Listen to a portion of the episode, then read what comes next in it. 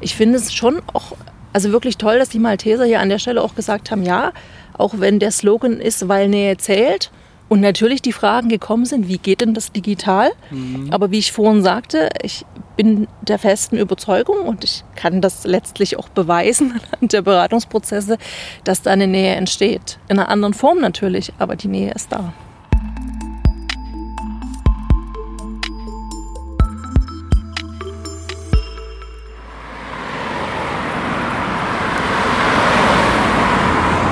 Uiuiui, ordentlich Berufsverkehr hier. Bei strahlendem Sonnenschein heute.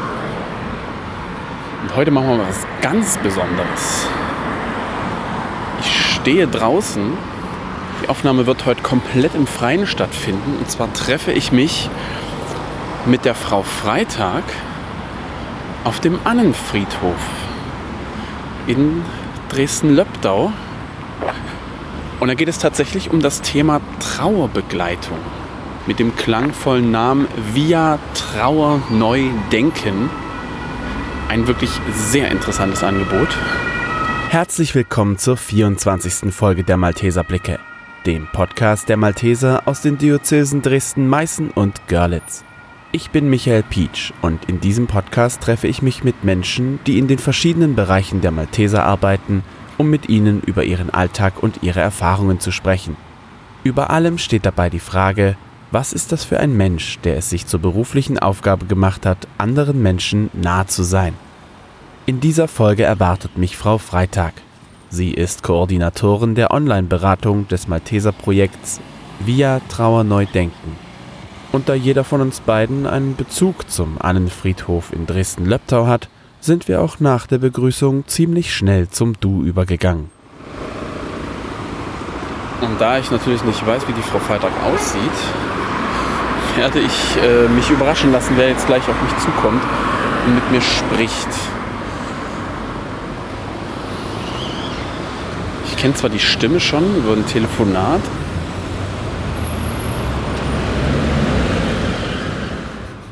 Da lächelt mich jemand an. Hallo. Hallo. Sie sind Frau Freitag, richtig? Ja. Sehr gut. Schön. Ich habe mich schon gewundert, äh, schon überlegt, wer, wer mich jetzt erwischen, also wer mich jetzt quasi begeben, mir begegnen wird. Weil okay. ich finde es aber ganz spannend, die Leute überhaupt nicht zu kennen. Ja, ähm, ja genau. Und dann äh, nur über die Stimme. Ähm, mein Zehnjähriger hat schon zu mir gesagt, draußen wollte die Aufnahme machen, aber du weißt schon, was da für Nebengeräusche sind. Ne? Ja, aber ich finde, sowas macht es ja gerade spannend. Ja. Ne? Also das ist echt, ich hatte das auch, ich habe ganz viele Freunde mal gefragt gehabt, na wie fändest du das? Wir wollen eine Aufnahme draußen machen. Und dann meinten die so, auf dem Friedhof? Ist das euer Ernst jetzt? Also sehen euch die Leute nicht irgendwie komisch an oder so? Äh, ich dachte mir, boah, wir werden mal gucken.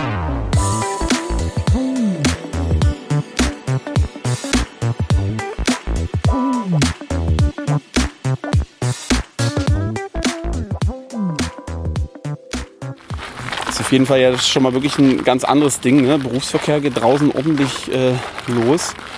Ich finde, der, der Friedhof an sich, habe ich mal gelesen, möchte ich dazu sagen, dass der Friedhof auch sowas wie eine Art naja, Park für, für, für alle sein soll. Weißt du was? Ich hab, du hast mir ja gesagt, da bist ja so ein bisschen ja hier so verbandelt sozusagen. Genau. Also ich bin hier im Freundeskreis der Annenfriedhöfe. Es gibt ja hier den neuen Annenfriedhof und auf der Chemnitzer Straße ist ja der alte Annenfriedhof. Die gehören praktisch zusammen über einen Friedhofsverbund.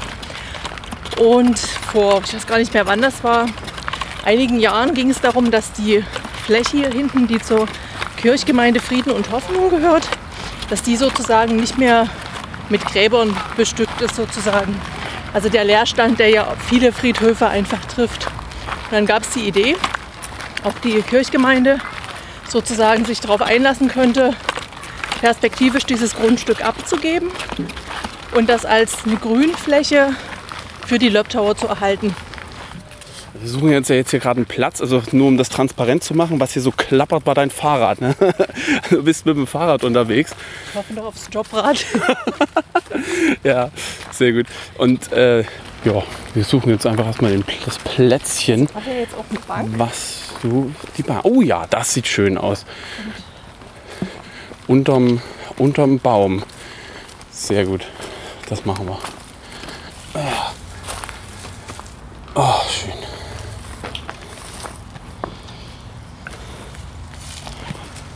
Ich finde diesen, diesen Aspekt des Erholungsgebietes hier auf dem Friedhof echt schön, weil das ist ja echt ein klasse Park. Aber Friedhöfe sind ja vor allem eins, so ein Stück weit ein Ort der Erinnerung, ein Stück weit seine Trauer weiterzugeben. Und im Prinzip machst du, macht ihr, du bist ja nicht allein, macht ihr das gleiche Jahr ganz anders. Was ist denn via Trauer neu denken? Wie würdest du das kurz beschreiben? Okay, ich versuche es kurz. also ich glaube, via Trauer neu denken sagt ja schon sehr viel. Ne? Und das ist eine Initiative der Malteser, ein relativ junges Projekt. Und da ich ja in den sozusagen in der Geburtsstunde des Projektes noch gar nicht dabei war, ich arbeite jetzt seit Mai letzten Jahres äh, bei dem Projekt, ähm, ist das jetzt das, was ich sozusagen gehört habe. Ich hoffe, dass das jetzt sozusagen stimmt, ne, was ich erzähle. Aber äh, und Trauer neu denken ist natürlich einfach dieses was sich auch in den letzten Jahren entwickelt hat, so ein Stück auch mitzugehen. Also einfach nicht dieses, man macht, hat es schon immer so gemacht und Trauer geht nur so und Phasen und was auch immer, sondern einfach wirklich da hinzukommen, der Mensch, der trauert, braucht eine Begleitung und die ist so individuell, wie dieser Mensch auch ist, in seiner Erfahrung, die er da jetzt gerade machen muss.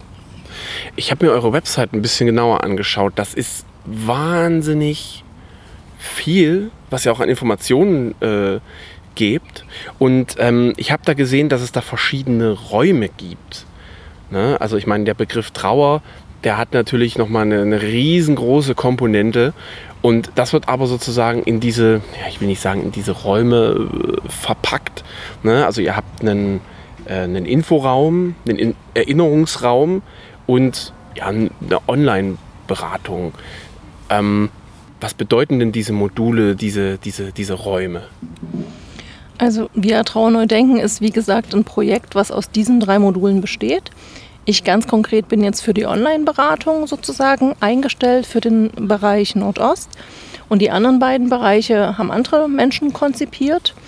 Und wir wollten halt einfach, dass es so ein, also dass es einfach ähm, komplex ist und dass man nicht nur eins rausgreift, sondern dass man eben sagen kann, okay, Menschen, die sich an uns wenden in der Beratung, können aber genauso in dem Inforaum sich auch informieren ohne dass sie jemand fragen müssen. Die können dann einfach selbstwirksam sozusagen die Informationen bekommen. Und da sind wirklich ganz vielfältige Informationen bis hin zu Übungen, die man auch machen kann, wie man auch mit Trauer umgehen kann.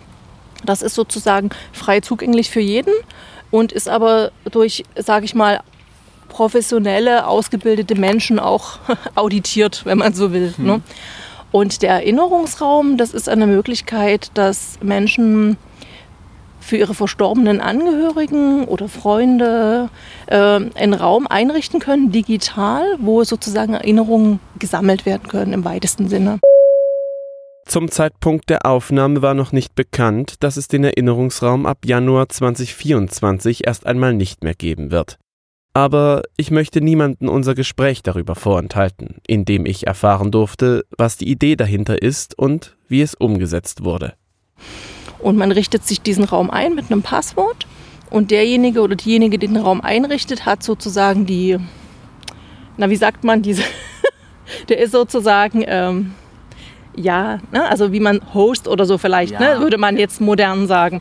Und ähm, das heißt, äh, wenn jetzt zum Beispiel Paula einen Erinnerungsraum einrichtet für ihren Vater, der verstorben ist, dann kann sie an die Familie, an die Freunde eine E-Mail schicken, wo dieser Link mit dem Zugang drin ist.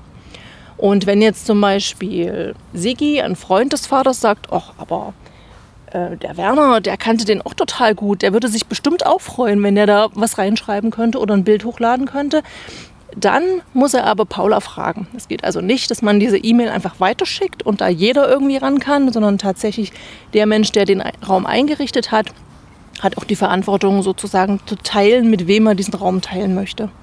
Und da kann man Fotos hochladen, Audios, Videos, was man eben möchte. Also so ein bisschen wie so eine, eine Cloud, die aber letzten Endes ja für ähm, ja, die die auch so ein bisschen moderiert wird, beziehungsweise unter der Schirmherrschaft der Malteser steht, so ein bisschen, weil die Seite, beziehungsweise das Projekt über die Malteser läuft? Genau. Es ist auf jeden Fall datenschutzrechtlich total gut abgeprüft, dass da sozusagen das einfach safe ist. Und die Malteser selber machen da nichts an diesem Erinnerungsraum. Es ist sozusagen, man sieht natürlich, ne, wir haben jetzt zum Beispiel Ende letzten Jahres waren es 85 Räume, die eingerichtet wurden. So aktuell kann ich jetzt die Zahl gerade gar nicht sagen, aber es wird schon genutzt. Es wird jetzt nicht, dass uns dort die Türen eingerannt werden im übertragenen Sinne, aber es muss sich ja auch, also ich denke, das ist ja auch ähm, man muss ja einen Zugang dazu haben. Ne? Wenn man sagt, ich bin eher der Papiertyp, naja, dann werde ich das wahrscheinlich nicht versuchen. Aber es ist ja auch für, genau für die gedacht, die sagen, ich bin nicht der Papiertyp oder wir sind weltweit verstreut. Wie sollen wir das mit Papier machen? Da ist es total super, dass wir einfach um die ganze Welt Erinnerungen sammeln können. Ja. Du hast ja gerade eine Zahl reingeworfen, 85 Räume. Ich habe jetzt noch gelesen, dass das Online-Angebot wohl über die Jahre, die es jetzt schon da ist, immer weiter und immer mehr genutzt wird. Ne? 2021 sind es wohl 660 Leute erstmal, in Anführungsstrichen nur gewesen. 2022 hat sich die Zahl fast verdoppelt auf 1300. Mhm. Es scheint ja schon ein Angebot zu sein, was auch benötigt wird. Und, und das ist meine zweite, mein zweiter Punkt, das scheint wohl auch ein Punkt zu sein, was eher genutzt wird, weil die Hemmschwelle vielleicht ein bisschen geringer ist, als das, wenn man sich da hinsetzt und sagt, ah nee, ich muss da jetzt unbedingt mit, mich mit jemandem treffen? Das könnte sein, wobei ich tatsächlich glaube, natürlich ist es so, dass wir bei uns in der Online-Beratung die Menschen sich ja auch anonym an uns wenden können.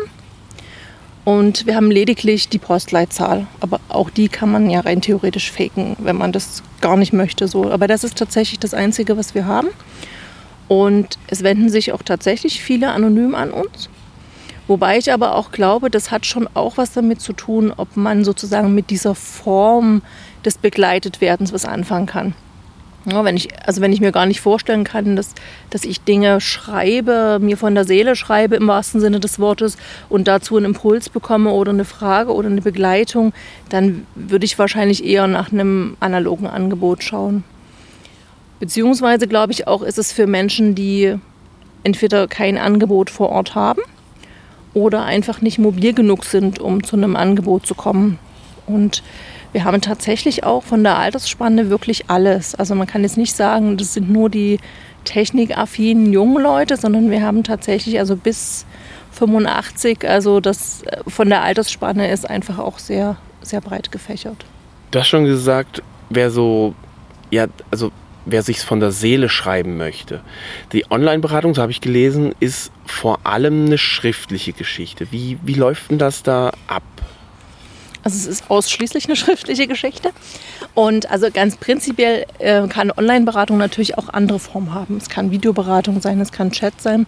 Wir in der Malteser Online-Beratung für Trauernde bei VIA machen ausschließlich sozusagen schriftbasierte Beratung. Und das sieht so aus, dass die Menschen sich über die Caritas Online-Beratung, mit denen haben wir eine Kooperation, an uns wenden, also dort schreiben, sich einen Account machen mit Passwort, dass sie das auch wiederfinden und dann landet es bei uns, die Erstanfrage.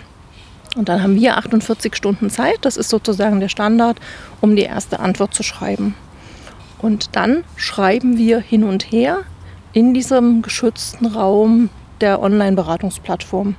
Also das ist natürlich vergleichbar mit, mit Mail schreiben, also so von der Textgröße her. Und wir haben auch von drei Worten bei der Erstanfrage bis fünf A4-Seiten, so alles in der Spanne. Ne? Und äh, dann schreiben wir zurück und wir finden sozusagen in, und es sind immer, also der, wenn ich jetzt zum Beispiel diese Erstberatung annehme, dann ist das auch mein Beratungsprozess.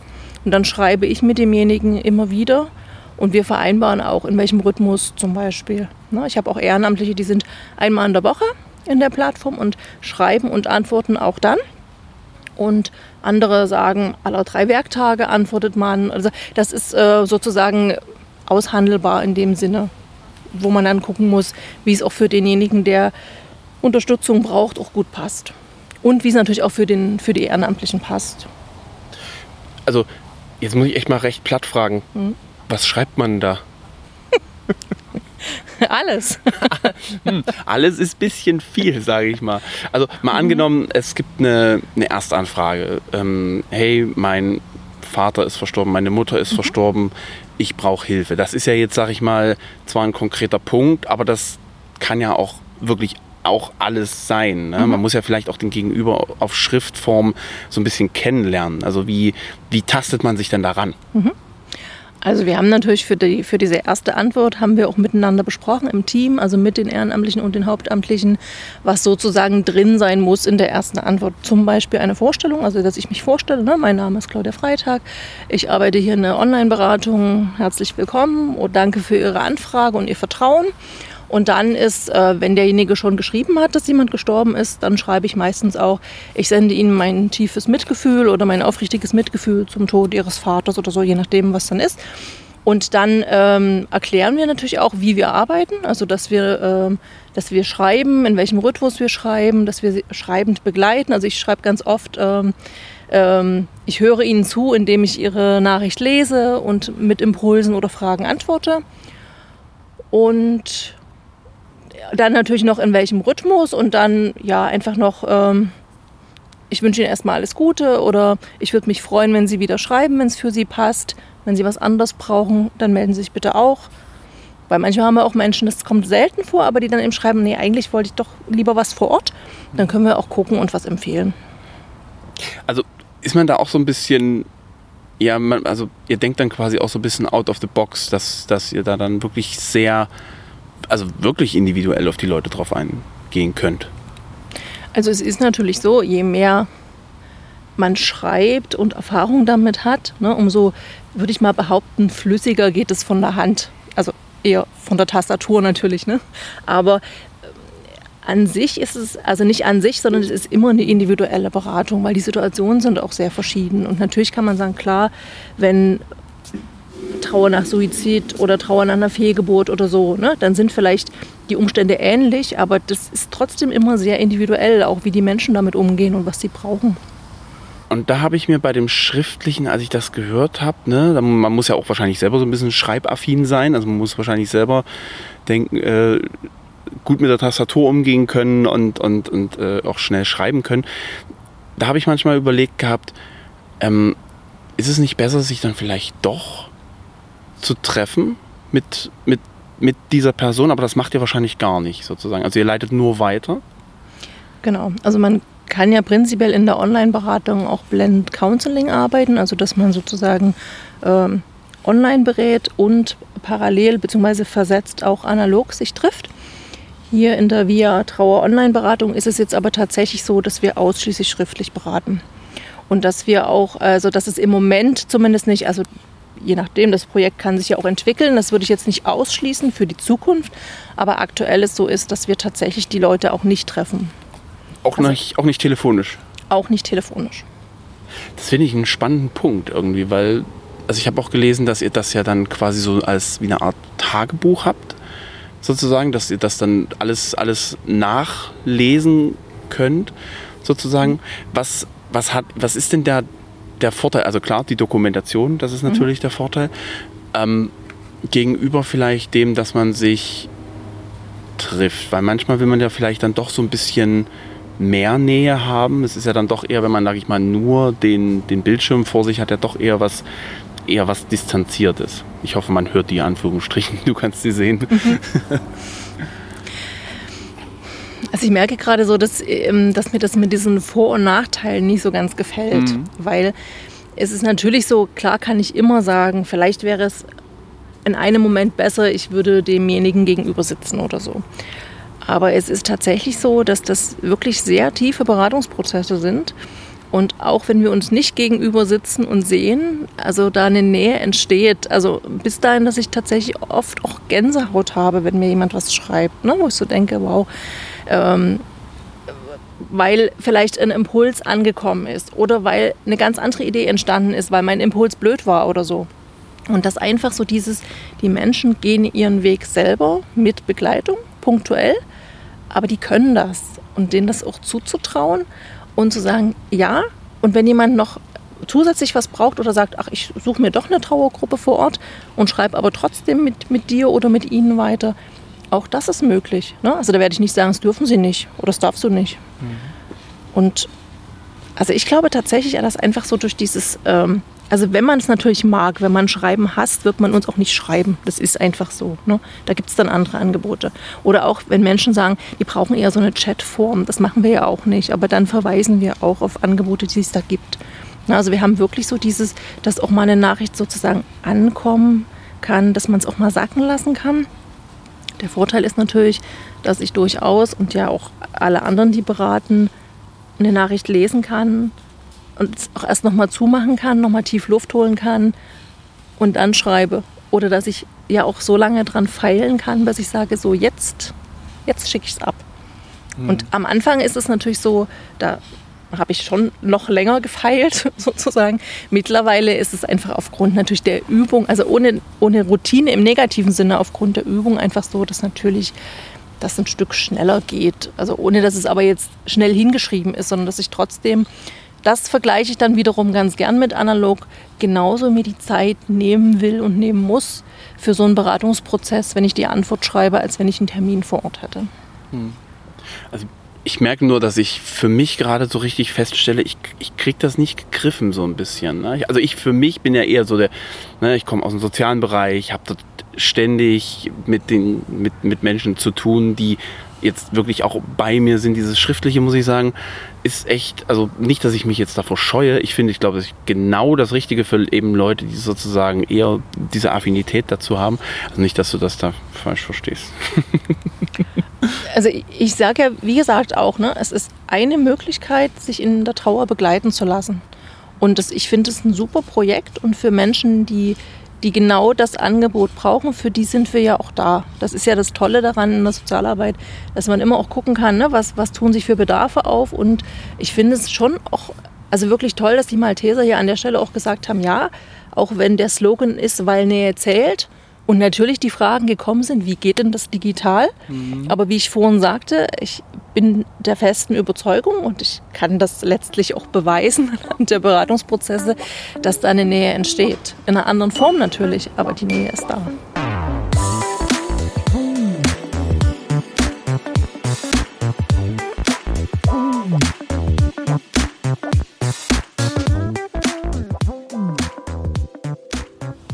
In welchen Situationen wenden sich denn die Leute an dich? Natürlich, wenn ein ja, geliebter Mensch verstorben ist, das ist zumindest das Naheliegendste. Was, was kann denn noch Trauer auslösen? Also wir versuchen tatsächlich in dem Projekt das, diesen, diesen Trauer- und Verlustbegriff ein Stückchen weiter zu sehen. Ne? Also uns schreiben auch Menschen, die ihr Haustier verloren haben und uns schreiben auch Menschen, die gerade in einem anderen Abschiedsprozess sind. Da ist es dann nur wichtig, dass wir auch gut gucken, ähm, sind wir da die Richtigen oder empfehlen wir tatsächlich was anderes. Uns schreiben auch Menschen, wo einfach der Fall, wo jemand verstorben ist, einfach schon viel, viel lang, länger her ist ne? und wo vielleicht jetzt gerade irgendwie was aufploppt und man merkt, oh nee, da bin ich, hab's doch noch nicht, irgendwie bin noch nicht durch so. Ne? Und das ist eben auch sehr unterschiedlich von, es ist gerade wirklich frisch passiert und jemand schreibt uns. Bis dahin wird erstmal alles organisiert und dann ist Luft, uns zu schreiben. Oder die Menschen schreiben uns erst, dann melden sie sich eine ganze Weile nicht und dann melden sie sich wieder, weil dann ist so das so durch, ne? Beisetzung, das alles, was man so organisieren muss, wo man so tut. Manche merken dann auch, dass die Trauer jetzt plötzlich kommt, weil einfach so dieses Organisieren wegfällt. Oder wie gesagt, Menschen, die einfach, äh, weil gerade im Freundeskreis jemand verstorben ist, merken, dass sie den Tod des Vaters, dass das doch noch sehr präsent ist, auch wenn es schon viele Jahre her ist. Hm. Gibt es da eigentlich eine, eine Altersgrenze, sowohl nach unten als auch nach oben? Also nach oben nicht. Nach unten gucken wir natürlich schon, wenn das wirklich Jugendliche sind, die uns schreiben, also wo man im Schreiben das dann, also die das auch äußern, ne? also wo man am Stil vielleicht merkt oder wenn die dann fragen, äh, können wir auch du sagen oder gleich im Du schreiben, so, ähm, dass wir schon gucken, also da gibt es einfach für, speziell für Jugendliche, Trauernde, einfach ähm, wirklich auch tolle Angebote. Es gibt eins von den Maltesern in Kiel, es gibt aber auch von einer Stiftung in München, also da kenne ich einfach die Kollegin aus einer Weiterbildung, deswegen, äh, wo wir dann einfach gucken, ob das ähm, geeigneter ist, aber natürlich relativ am Anfang des Beratungsprozesses. Ne? Also ich denke, es ist äh, tatsächlich äh, nicht sehr professionell, wenn man sozusagen einsteigt und dann irgendwann, ach übrigens, da gibt es ja, ne, also anbieten kann man es natürlich prinzipiell immer. Aber dass man dann eher von vornherein vielleicht guckt. Wobei das tatsächlich eher selten ist, dass uns Jugendliche schreiben. Also das ist wirklich eine Ausnahme. Das Angebot ist ja ziemlich mannigfaltig. Also es ist ja wirklich, die Informationen, die da drin stecken, was du vorhin auch gesagt hast, ist ja quasi Hilfe zur Selbsthilfe. Und dass man auch sagen kann, man muss sich da nichts anlesen über Wikipedia oder irgendwelche anderen Seiten und sich alles irgendwie zusammenklauben, wo vielleicht auch äh, die Hälfte dann doch eher ein bisschen fragwürdig ist, sondern es sind schon ziemlich fundierte Texte, so wie ich es mir angelesen mhm. habe. Das fand ich super. Ähm, dann der Erinnerungsraum, äh, da hat man ja auch irgendwo einen Server stehen mit und die ganzen Datenschutzgeschichten äh, und natürlich die Online-Beratung, die dann eben auch von den Ehrenamtlichen gemacht wird. Meine Frage ist dahingehend echt gewesen, was kostet das? Also denjenigen, der die Beratung in Anspruch nimmt. Also denjenigen, der die Beratung in Anspruch nimmt, den kostet es nichts. Es ist tatsächlich eine kostenfreie Beratung. Und ich glaube, das ist auch so ein Punkt, was den Maltesern total wichtig ist. Ne? Dass es also sozusagen nicht davon abhängig sein kann, ob jemand Unterstützung in Anspruch nimmt, ob er einen dicken Geldbeutel hat oder nicht.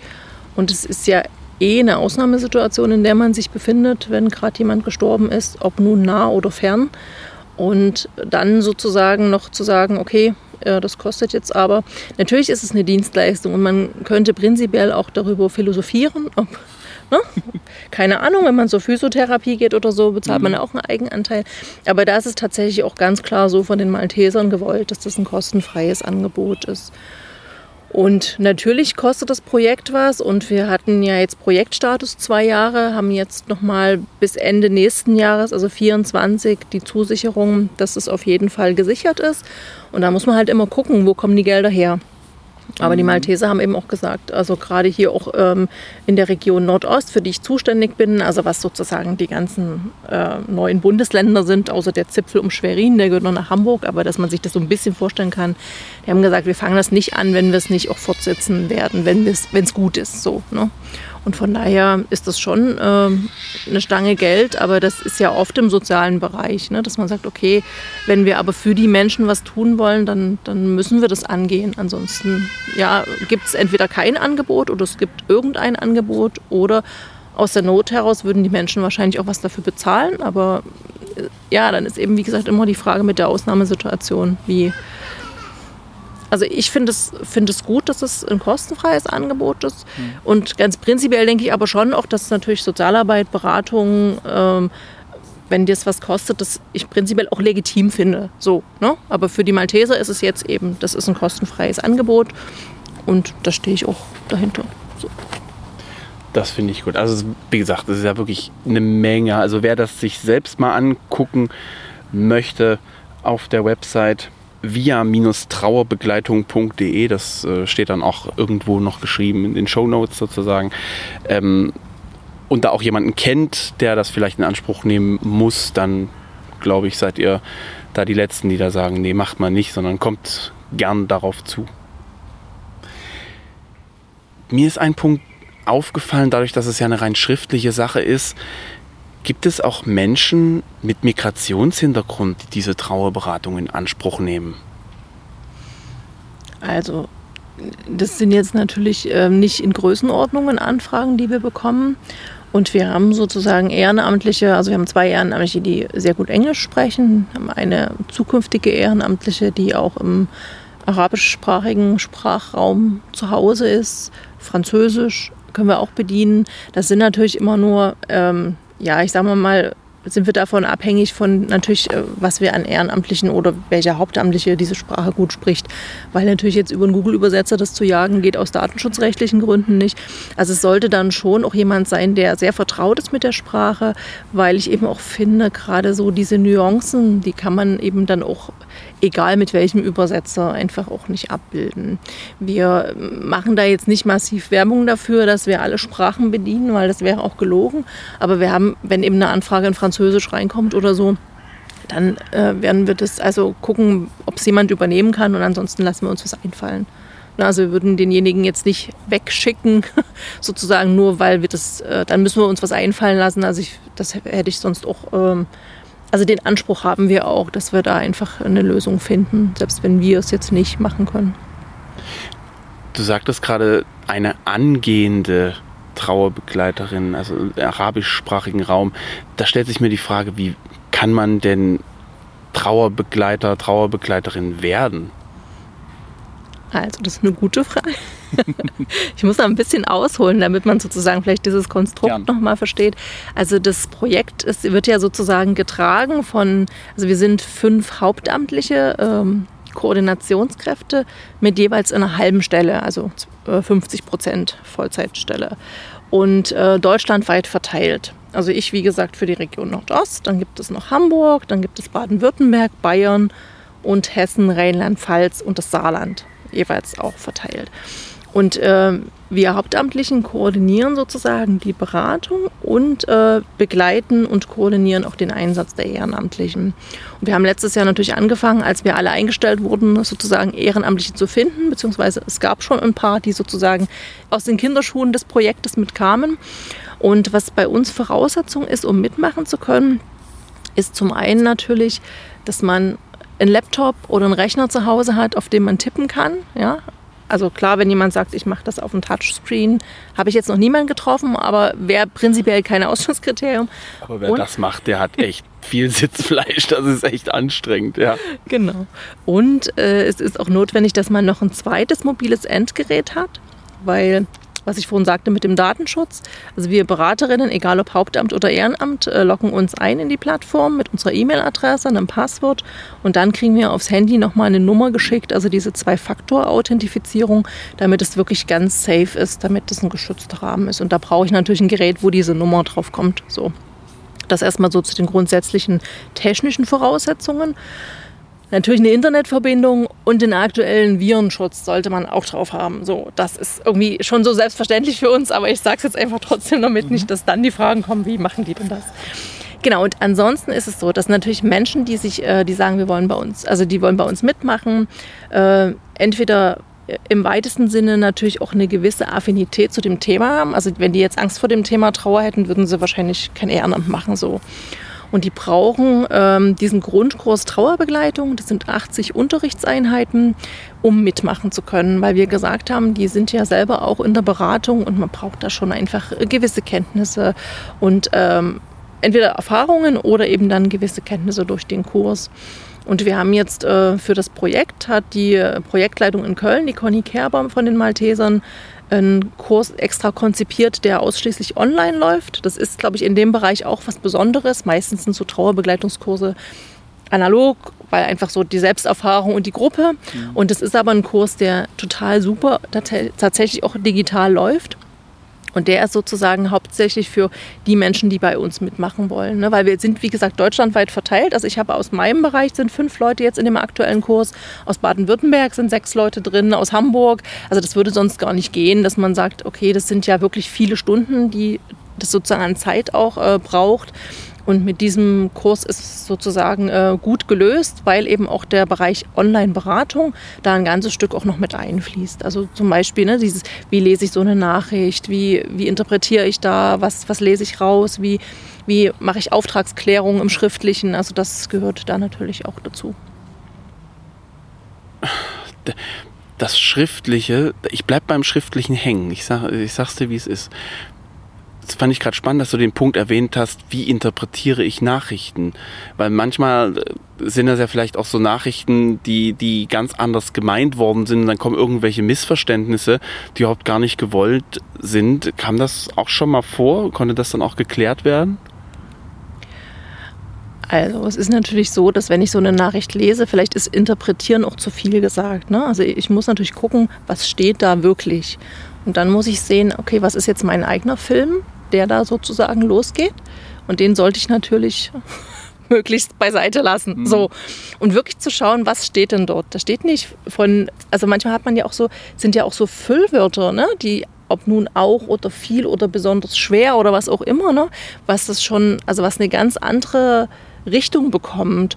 Und da wirklich auch zu schauen, was, was steht da und natürlich zu fragen. Ne? Es steht mir natürlich frei zu fragen und oder wenn ich einen Impuls habe, immer auch zu sagen, ähm, wenn das für sie nicht passt oder für dich nicht passt oder du eine andere Idee hast oder das ne, also das wirklich so als, eine, als ein Angebot zu formulieren und nicht so, man muss jetzt, die nächsten Schritte sind das folgende, bitte macht das, sondern tatsächlich einfach das wirklich in, also ein Angebot zu formulieren und dass immer die Verantwortung auch bei dem Trauernden oder der Trauernden liegt. Ne? Zu sagen, okay, das ist jetzt mein Weg, das probiere ich jetzt aus und das finde ich total doof, das lasse ich. Das klingt ja auf jeden Fall schon mal, als ob da, da wird ja richtig tief in die Materie eingegangen, auch in diesen Online-Kursen.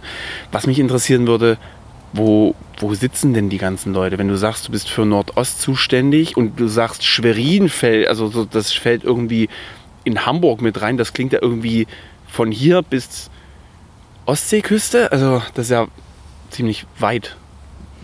Genau so ist es, aber genauso ist es auch gedacht. Ne? Wir sind halt ein Projekt mit einem wirklich ausschließlich digitalen Ehrenamt. Das bedeutet auch, dass zum Beispiel die Gruppenabende, also wenn wir uns treffen zum Fallberatungen oder auch zum meine Geschichte auch zu lesen oder sich einfach auszutauschen und Zeit miteinander zu verbringen, dann sitzen wir alle vor unseren Rechnern und treffen uns, so wie man das aus Corona-Zeiten aus der Zoom-Konferenz kennt. Und das ist natürlich auch ein Punkt, das sage ich natürlich den Interessentinnen und Interessenten auch immer am Anfang. Ne, wenn ich mir das überhaupt nie vorstellen kann, dann ist das nicht das richtige Ehrenamt. Dann haben wir sicher andere Ehrenämter, die da geeigneter sind. Und es ist aber tatsächlich so, dass auch hier natürlich immer mit diesem, ich bin offen dafür, dann funktioniert es auch. Ne? Und natürlich funktioniert mal die Technik nicht und dann stürzt der ab und dann ist der nicht da und so. Aber das sind alles Sachen, die kann man ja miteinander irgendwie besprechen und klären.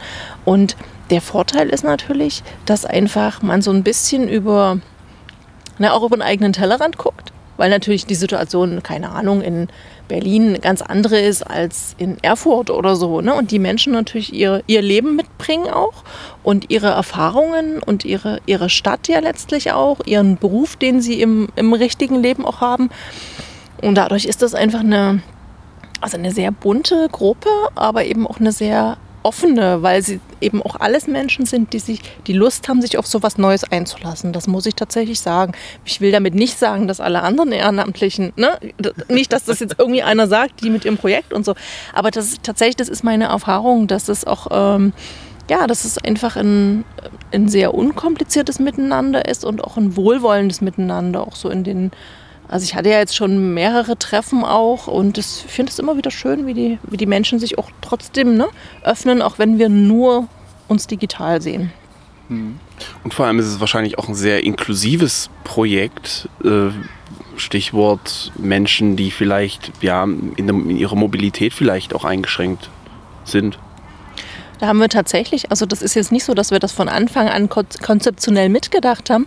Das ergab sich tatsächlich aber so. Also ich kann es ganz konkret jetzt in meinem Bereich, habe tatsächlich äh, drei Ehrenamtliche, die jetzt mitmachen werden, die einfach körperlich eingeschränkt sind und nicht so mobil wären, um in die nächste Stadt zu einer Gruppe zu fahren und die zu begleiten oder auch zu einer Einzelbegleitung, aber die bei uns mitmachen können. Ne? Also es ist natürlich so, dass Menschen, die eine Einschränkung haben, körperlicher Art. Ne? Also wenn jetzt jemand eine psychische Erkrankung hat, dann ist das natürlich ein Ausschlusskriterium bei uns mitzumachen. Das muss ich auch ganz klar so sagen. Also so weit geht Inklusion an der Stelle dann nicht. Aber sozusagen für die Menschen, die, die sich gerne einbringen wollen, die sagen, ich möchte einfach von meiner chronischen Erkrankung auch wegkommen und nicht immer mich um mich selbst drehen. Ich möchte was zurückgeben, auch an die, an die Gesellschaft. Für die ist das ganz wunderbar.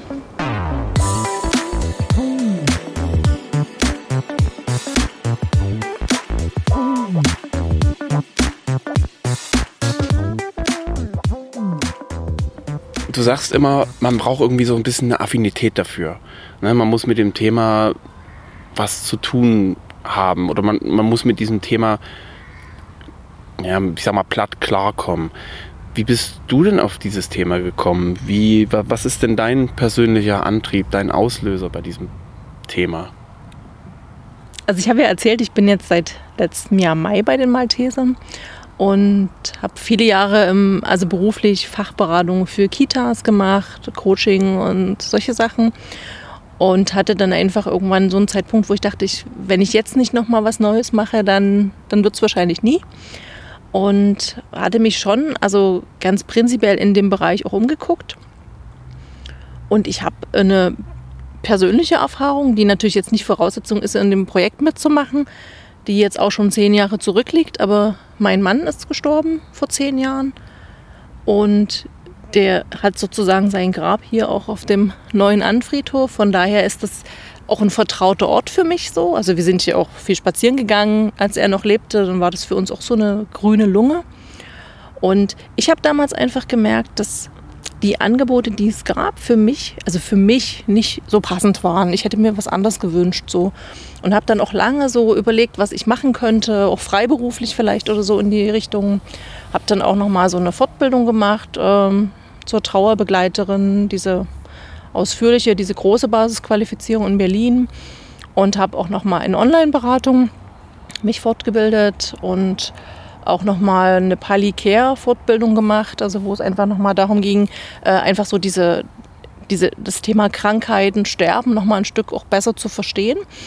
Ja, und sehe mich schon jetzt an einem, an einem richtigen Platz. Zumindest für die nächsten Jahre kann ich mir das gut vorstellen in diesem Projekt. Und ja, und ich glaube einfach, wenn man sich mal so umhört, ja, hat ja jeder irgendwie äh, so eine Geschichte in mehr oder weniger äh, krasser Ausprägung, aber dass es einfach auch dazugehört. Und das ist tatsächlich auch was, was ich gemerkt habe in den letzten Jahren, dass ich einfach auch möchte, dass das so, dass das nicht so am Rand steht, dieses Thema. Natürlich ist das jetzt kein schönes Thema, ne? und wenn man sich jetzt nicht damit beschäftigen muss, ist bestimmt auch keiner böse. Auf der anderen Seite ist es aber so ein Thema, Tod und Trauer, es gehört nun mal dazu. Ja? Und klar ist es uns lieber, wenn es dazugehört, wenn jemand 95 ist, dann kann man es auch leichter akzeptieren. Aber es gehört eben auch dazu, wenn jemand 15 oder 35 ist. So.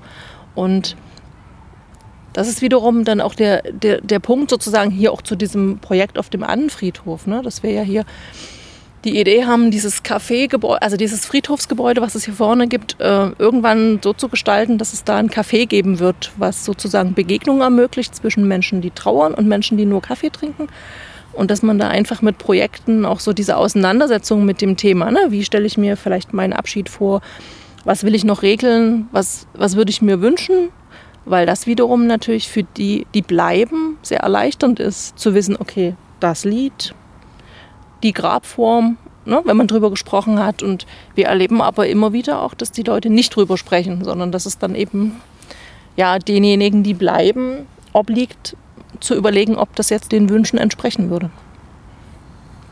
Kann ich fast gar nichts zu sagen. Ich fand es so schön, dir zuzuhören.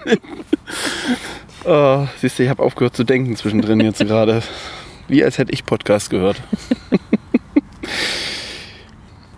Wie bist du dann denn in diesen, was hattest du gesagt, Freundeskreis Annenfriedhof? Ist, war das hm? richtig, Freund? Hm? Wie bist denn du da reingekommen? Na, wir haben den gegründet. Ach so. Ach so. Hm. Ich dachte, okay, ich dachte, der gehört schon dazu und ähm, ja. Nein, das, das war so ein loser Zusammenschluss von Menschen, die sich, also ähm, anfangs tatsächlich von Menschen, die sich eher so für ähm, Denkmalpflege, Kulturgut, also tatsächlich im weitesten Sinne interessiert haben. Und da haben wir auch einige dabei, die sich da super auskennen, auch mit diesen ganzen Gräbern, die historisch sind und so, mit den Sanierungen. Und ähm, dann hat sich das, also natürlich ist das ja immer so, die Menschen, die dazukommen, bringen Ideen mit. Und dann haben wir halt gesagt, ach, es wäre eigentlich gut, wenn wir also einen Verein gründen würden, weil wir dann natürlich auch nochmal, wenn man doch Fördergelder braucht oder nochmal einen anderen Status hat. Und es ist einfach eine, eine, wunderbare Zusammenarbeit, wirklich auch mit der Friedhofsverwaltung. Also, dass man da wirklich auch Ideen spinnt zusammen, unterstützt und guckt, wie das gehen kann. Und dass dieses Modellprojekt jetzt hier mit diesem Green Urban Lab so gekommen ist, ja, das ist natürlich jetzt vielleicht Zufall, wobei Zufälle gibt es, glaube ich, nicht. Also, äh, das ist einfach, also ich finde es ein cooles Projekt und wenn das tatsächlich also wirklich so, so umgesetzt wird, wie es auch geplant ist, ist das einfach eine totale Bereicherung dann auch für diesen Stadtteil. Wie konkret bist du denn auf die Malteser gekommen? Wenn du sagtest, du hast vorher Sozial... Oh, Backe. Was hast du gesagt? Beratung für Kitas und so gemacht. Was hast du denn da gelernt und wie bist du denn dann darüber zu den Maltesern gekommen? Also ich arbeite ja schon eine Weile, ne? Ich bin ja nicht mehr ganz so jung. Das sehen, das nein, sehen die. Nein, das sieht keiner. Das sieht man ja jetzt nicht. Genau. Also ich habe ursprünglich Sozialarbeit studiert hier in Dresden an der Evangelischen Hochschule. Mhm. Und da ist, hat sozusagen auch meine Dresdner Zeit begonnen vor mittlerweile ja, fast 30 Jahren. Und äh, bin dann hier sozusagen hängen geblieben nach dem Studium, habe verschiedene Sachen gemacht. Ähm, allgemeiner sozialer Dienst, Jugendhilfe, Schulsozialarbeit, also so ganz viel auch Jugendhilfe. Und habe dann ähm, dieses Projekt gemacht mit der Fachberatung für, für Kita und Kindertagespflege, viele Jahre auch in einer leitenden Position. Und habe eine Coaching-Ausbildung gemacht, bin systemische Familientherapeutin, also habe natürlich im Laufe meines Berufslebens auch immer wieder, einfach weil ich auch so Lust habe, neue Sachen zu, auszuprobieren und auch, auch weiterzudenken, weiter zu lernen. Und habe dann natürlich, nachdem ich gesagt habe, das, wo ich gearbeitet habe, das passt jetzt nicht mehr so, äh, mich natürlich umgeschaut so und dann war letztes Jahr einfach, dass ich äh, ja, vielleicht hat die Stelle auch mich gefunden. Also ich habe schon immer mal geguckt in dem Bereich, aber da war jetzt nicht so viel oder, oder Sachen, wo ich dachte, nee, das passt dann doch nicht so ganz. Ja, und dann habe ich mich beworben und habe gedacht, also das wäre, also und auch mit einer halben Stelle, das ist so für meine familiäre Situation, so als alleinerziehend mit zwei Kindern, eigentlich total passend. Da ist auch noch Platz für die anderen Ehrenämter und für die Kinder natürlich. Und ja, ich habe da wirklich äh, so einen super Beginn gehabt. Es war von Anfang an echt, äh, dass ich dachte, ja, das ist jetzt wirklich ein richtiger Platz für mich. Was machst du denn noch für Ehrenämter? Wenn du das gerade so sagtest. Naja, ich mache so ein bisschen noch. Ich bin ja in der, in der Kirchgemeinde hier noch aktiv in Lobtau.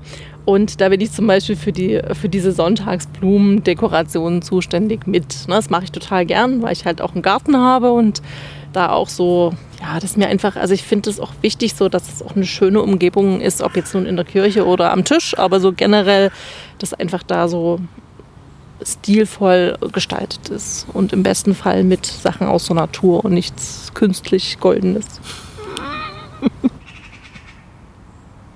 Wenn du ja für so einen riesengroßen Bereich auch tätig bist oder der in deiner Verantwortung liegt, mhm. kennst du ja wahrscheinlich auch eine Menge Leute, die dazugehören und vielleicht dann auch so verschiedene andere Professionen. Mit welchen seid ihr denn so ein bisschen ja verbandelt? Was ist denn so, was sind denn so vielleicht Kooperationspartner oder Netzwerkpartner, an die ihr euch zum Beispiel wendet, wenn ihr merkt, okay, ne, hast du ja vorhin auch erzählt, wenn, wenn wir sagen, wende dich mal dahin, wende dich mal dahin, wer, wer, wer spielt denn da eine Rolle?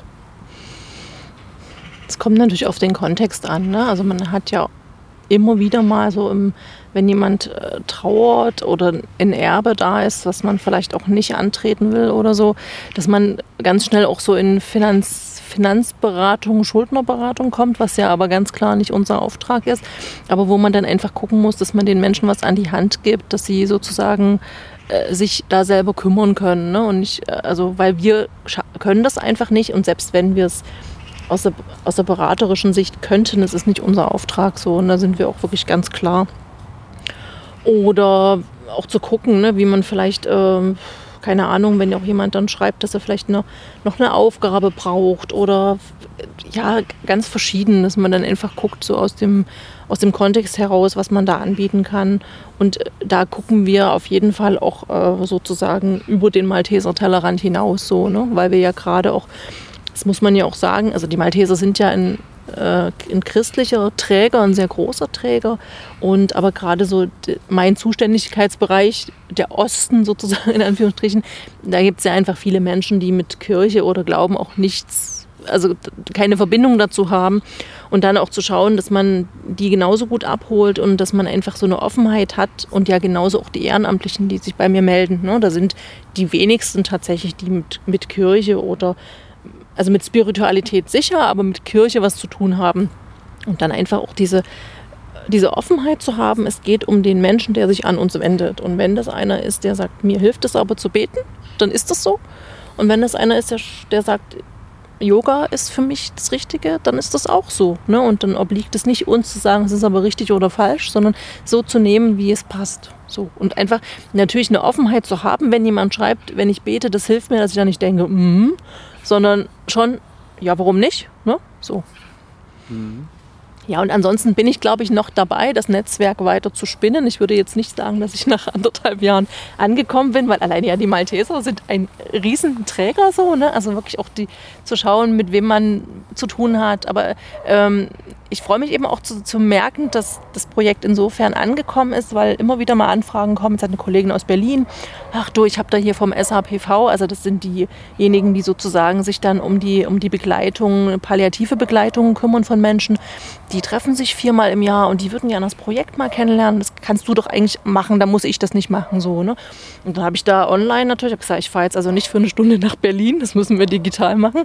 Habe ich das Projekt vorgestellt und dann hat jetzt tatsächlich, also so manchmal so drehen sich diese Schleifen dann so, äh, eine Ehrenamtliche angefragt bei mir, die sich interessiert. Die sagte, ja, übrigens mein Chef, der hat mir erzählt, der hat dich erlebt äh, bei dem Vortrag und da ist er zu mir und gesagt, du, das wäre doch was für dich. So, also wo ich so denke, ach, cool. Ja. Ich meine, das ist natürlich, das kommt jetzt nicht jeden Tag vor, aber da freue ich mich natürlich so. Ne? Oder jetzt wäre ich auch im Oktober mit einer Kollegin aus Annaberg vom Hospizdienst. Da gibt es auch so einen Fachtag über den äh, Sächsischen Hospiz- und Palliativverband, so zum Thema neue Formen der Trauer, also wo wir auch das Projekt vorstellen dürfen. Und finde ich einfach sehr schön. Also ne, das jetzt nicht zu sagen, wir sind, also natürlich, ich bin davon überzeugt, dass wir ein tolles Projekt sind, aber es gibt natürlich ganz viele andere tolle Projekte auch. Und das ist halt sozusagen ein, ein Zugang, ne, Menschen zu begleiten in ihrer Trauer. Hm. Wenn du so viele Geschichten schon gehört hast und gelesen hast und auch begleitet hast, welche ist dir denn da besonders im Kopf geblieben? Wenn du das aus Datenschutzgründen, das muss, würde ich sagen, ist ja in dem Fall ja sogar nochmal ein wichtiger Punkt, erzählen kannst. Also ich könnte jetzt gar nicht eine rausgreifen. Ich glaube, das sind doch relativ viele. Und das, was ich eben vorhin sagte, so mit diesem, dass ich tatsächlich manchmal wirklich Gänsehaut habe, wenn ich eine Antwort lese, so, ne, und wo ich das Gefühl habe, ja, ähm, derjenige ist auf einem, auf einem guten Weg für sich, so, ne, und das hat, hat was gebracht, äh, dass er sich hat begleiten lassen, aber er schafft die nächsten Schritte auch allein, so, ne. Und ja, es ist halt, ich glaube, es gibt natürlich manchmal so, wenn man so was gar nicht so selten vorkommt, weil die Menschen wahrscheinlich dann einfach schneller auch konkreter schreiben, wenn das so kompakt ist, ne? wenn man irgendwie das Gefühl hat, okay, da sind irgendwie, da ist der gestorben, da ist der gestorben, da ist da noch was gewesen und jetzt das auch noch. Aber das kann ich ja dann tatsächlich Luft holen hm. und sacken lassen. So, ne? Und also ich habe auch gemerkt, dass ich ähm, ganz prinzipiell bin ich jemand, die auch abends gut arbeiten kann so und sich konzentrieren kann. Aber wenn er so, es sind natürlich alle, alle Geschichten besonders, aber wenn ich so das Gefühl habe, das ist so das geht mir zumindest jetzt sehr nahe, dass ich sowas dann am Abend eben dann auch nicht mehr schreibe, sondern dann tagsüber so. Ne? Und das ist aber auch so ein Prozess, auch zu merken, ja letztlich auch für die Ehrenamtlichen, immer zu sagen, guckt gut auf euch, ne? was, was ihr leisten könnt. Es, soll, es ist ein Ehrenamt, es soll Spaß machen, auch wenn das jetzt in dem Kontext vielleicht komisch klingt, aber es soll nicht so sein, dass man sich da stressen muss und dass man sich da schlecht fühlt dabei. Ne? Mhm. Und es gibt sicher Ehrenamtliche, die das gut für sich können. Und bei manchen bin ich dann eben diejenige, die sagt, es ist okay, wenn du jetzt eine Pause machst. Und es ist in Ordnung, wenn du die Anfrage jetzt nicht mehr übernimmst. Oder andere, die ganz klar sagen, also keine Ahnung, ich habe zum Beispiel eine Ehrenamtliche, die ist jetzt gerade mit Baby zu Hause. Die macht natürlich keine Beratung, wo gerade ein Baby gestorben ist. Also das ist einfach zu nah dran. Hm. So, ne?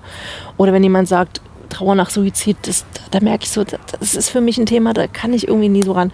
Das ist in Ordnung. Da gibt es andere, die sagen, ich mache das aber. Ne? Und das, das darf eben auch sein, ne? dass man nicht sagt, es müssen alle alles können, sondern wir sind ein Team und wir, wir können einfach gucken, so füreinander, miteinander. Wo guckst du denn auf dich, wenn du solche Geschichten liest? Was machst du denn zum Abschalten? Also, ich habe ja schon erzählt, ich habe einen Garten. das ist eigentlich ein ganz gutes, eine gute Möglichkeit abzuschalten, weil das ja auch so was ist, äh, wo ich dann auch sehe, was ich gemacht habe. Also es ist nicht so, dass ich jetzt in der Online-Beratung das nicht sehe, das schon auch, ne? aber es ist einfach nochmal anders. Und ansonsten bin ich gerne mit dem Fahrrad unterwegs und äh, gern auch lange. Also haben jetzt zum Beispiel mit meinem jüngeren Sohn, waren wir jetzt im Sommer, sind wir von Berlin nach Kopenhagen geradelt. Zu zweit zwei Wochen und haben gesagt, das machen wir jetzt einfach so. Mit, mit so Zelten oder eher mit Herbergen unterwegs? Mit, also beides, aber wir hatten das Zelt dabei, genau, und haben auch beide nur ein Achtgang-Fahrrad, also Also ohne Motor natürlich. ja, also da kann ich dann also gut abschalten. Und auch wenn ich, also ich arbeite ja überwiegend von zu Hause, dass ich dann auch gucke, dass ich dann entweder noch mal eine Runde fahre oder noch mal irgendwo rausgehe. Oder wenn ich, wenn ich ins Büro fahre, dann fahre ich ja an der Elbe lang. Dann denke ich immer, ach cool, andere machen hier Urlaub und ich, das ist mein Arbeitsweg. Das ist eigentlich total schön. So. Ja. ja, und ansonsten lese ich auch ganz gern. Da bin ich tatsächlich noch die Fraktion Papierbuch in der Hand. Absu absolut bin ich bei dir. Ich brauche, man muss das anfassen. Man muss es vor allem, da habe ich wahrscheinlich so einen kleinen Fetisch, man muss es riechen. Genau. Wobei es natürlich äh, mit so einem Tolino auch Vorteile hat, wenn man mit dem Fahrrad unterwegs ist im Urlaub, braucht man nicht so viel Gepäck. Also, ja, das aber so tatsächlich zu Hause stehen noch Bücher im Regal, die ich auch lese. Genau. Ja, und ansonsten habe ich auch noch so ein Fable für Fotografie. Also das mache ich auch total gerne.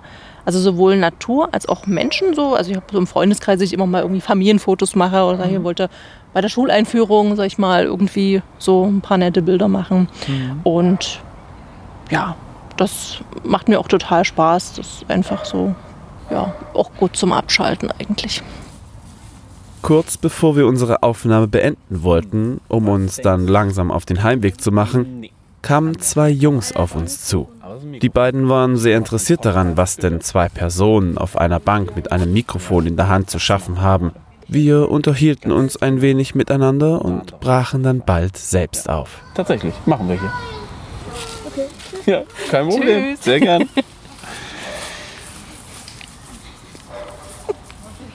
Das fand ich ja cool. Dass sie sich auch getraut haben zu fragen. Ne? Das ist stark, einfach stark. Jetzt wird es auch schon wieder ein bisschen lauter, wenn wir hier wieder in Richtung äh, Straße laufen. Tatsächlich.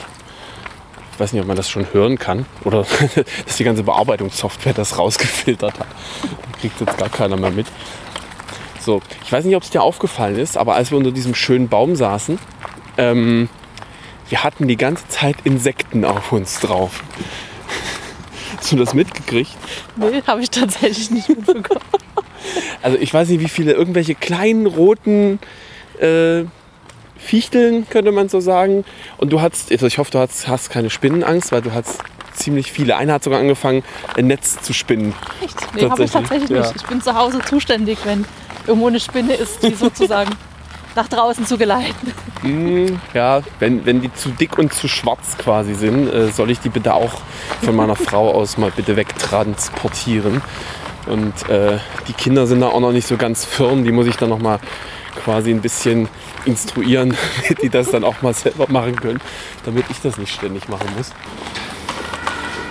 Meine, du hast ja vorhin auch viel noch erzählt, das haben die ganzen haben die Leute ja gar nicht mitgehört, dass wir äh, nochmal drüber gesprochen haben, was sozusagen deine Aufgaben in diesem Freundeskreis sozusagen noch mit sind ähm, und was das da alles beinhaltet. Und ähm, ja, zum Erscheinen des Podcasts ist es zwar schon raus, also ist es schon vorbei, aber der 17.09. ist ja ein wichtiger Tag, da ist Obage, Tag des Friedhofs, hast du gesagt? Genau, Tag des Friedhofs.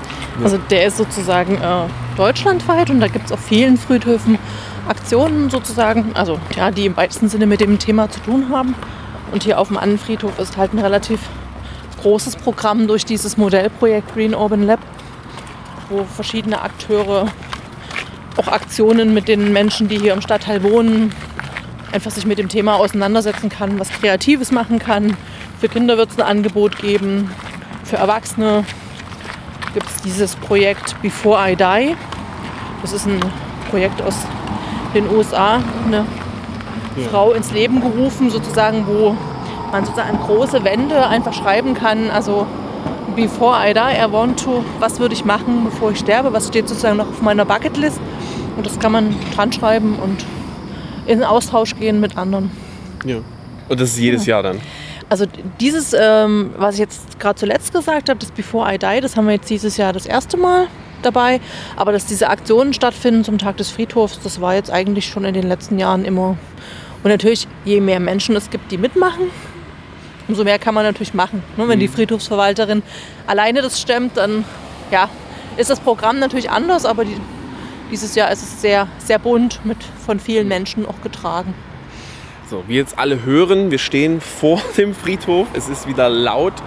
Ich möchte mich ganz herzlich bei dir bedanken, dass du das mitgemacht hast. Es war ein wirklich, ein schöne, ein wirklich schönes Gespräch über deine Arbeit und ähm, das, was auch die ganzen Ehrenamtlichen machen und so weiter und so fort.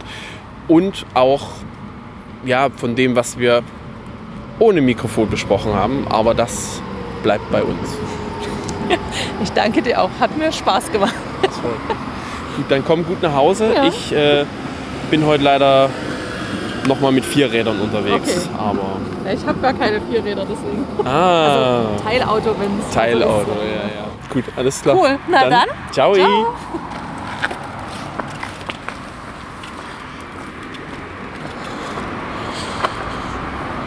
So, wie gesagt, jetzt bin ich nochmal mit Vieren unterwegs. Uh, jetzt aber auch langsam frischlich. So, alles einladen. Zack.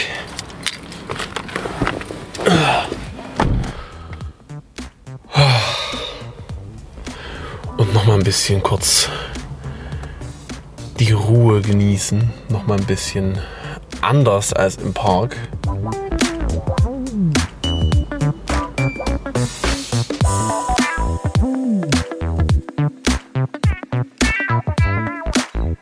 Das war die 24. Folge der Malteser Blicke. Wer möchte, darf zu dieser Folge sehr gern Feedback hinterlassen. Entweder direkt oder über eine Bewertung bei Apple Podcast oder Spotify. Wer uns weiterhin unterstützen möchte, teilt die Folge in den sozialen Medien wie Twitter, Facebook oder Instagram.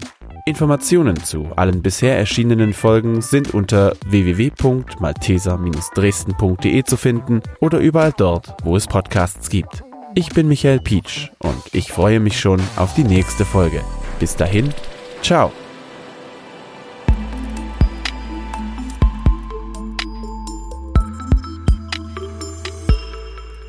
Ich finde es super. Du hast dir Notizen gemacht. Also ich habe tatsächlich, also ich bin sonst ähm, mittlerweile wirklich also oft papierlos unterwegs.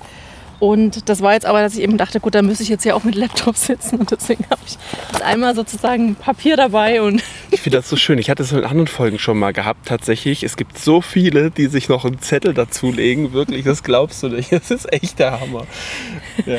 ja, also wie gesagt, die Alternative wäre jetzt gewesen, den Laptop aufzuklappen. Das wäre natürlich auch gegangen. Ne? So, Ja, aber.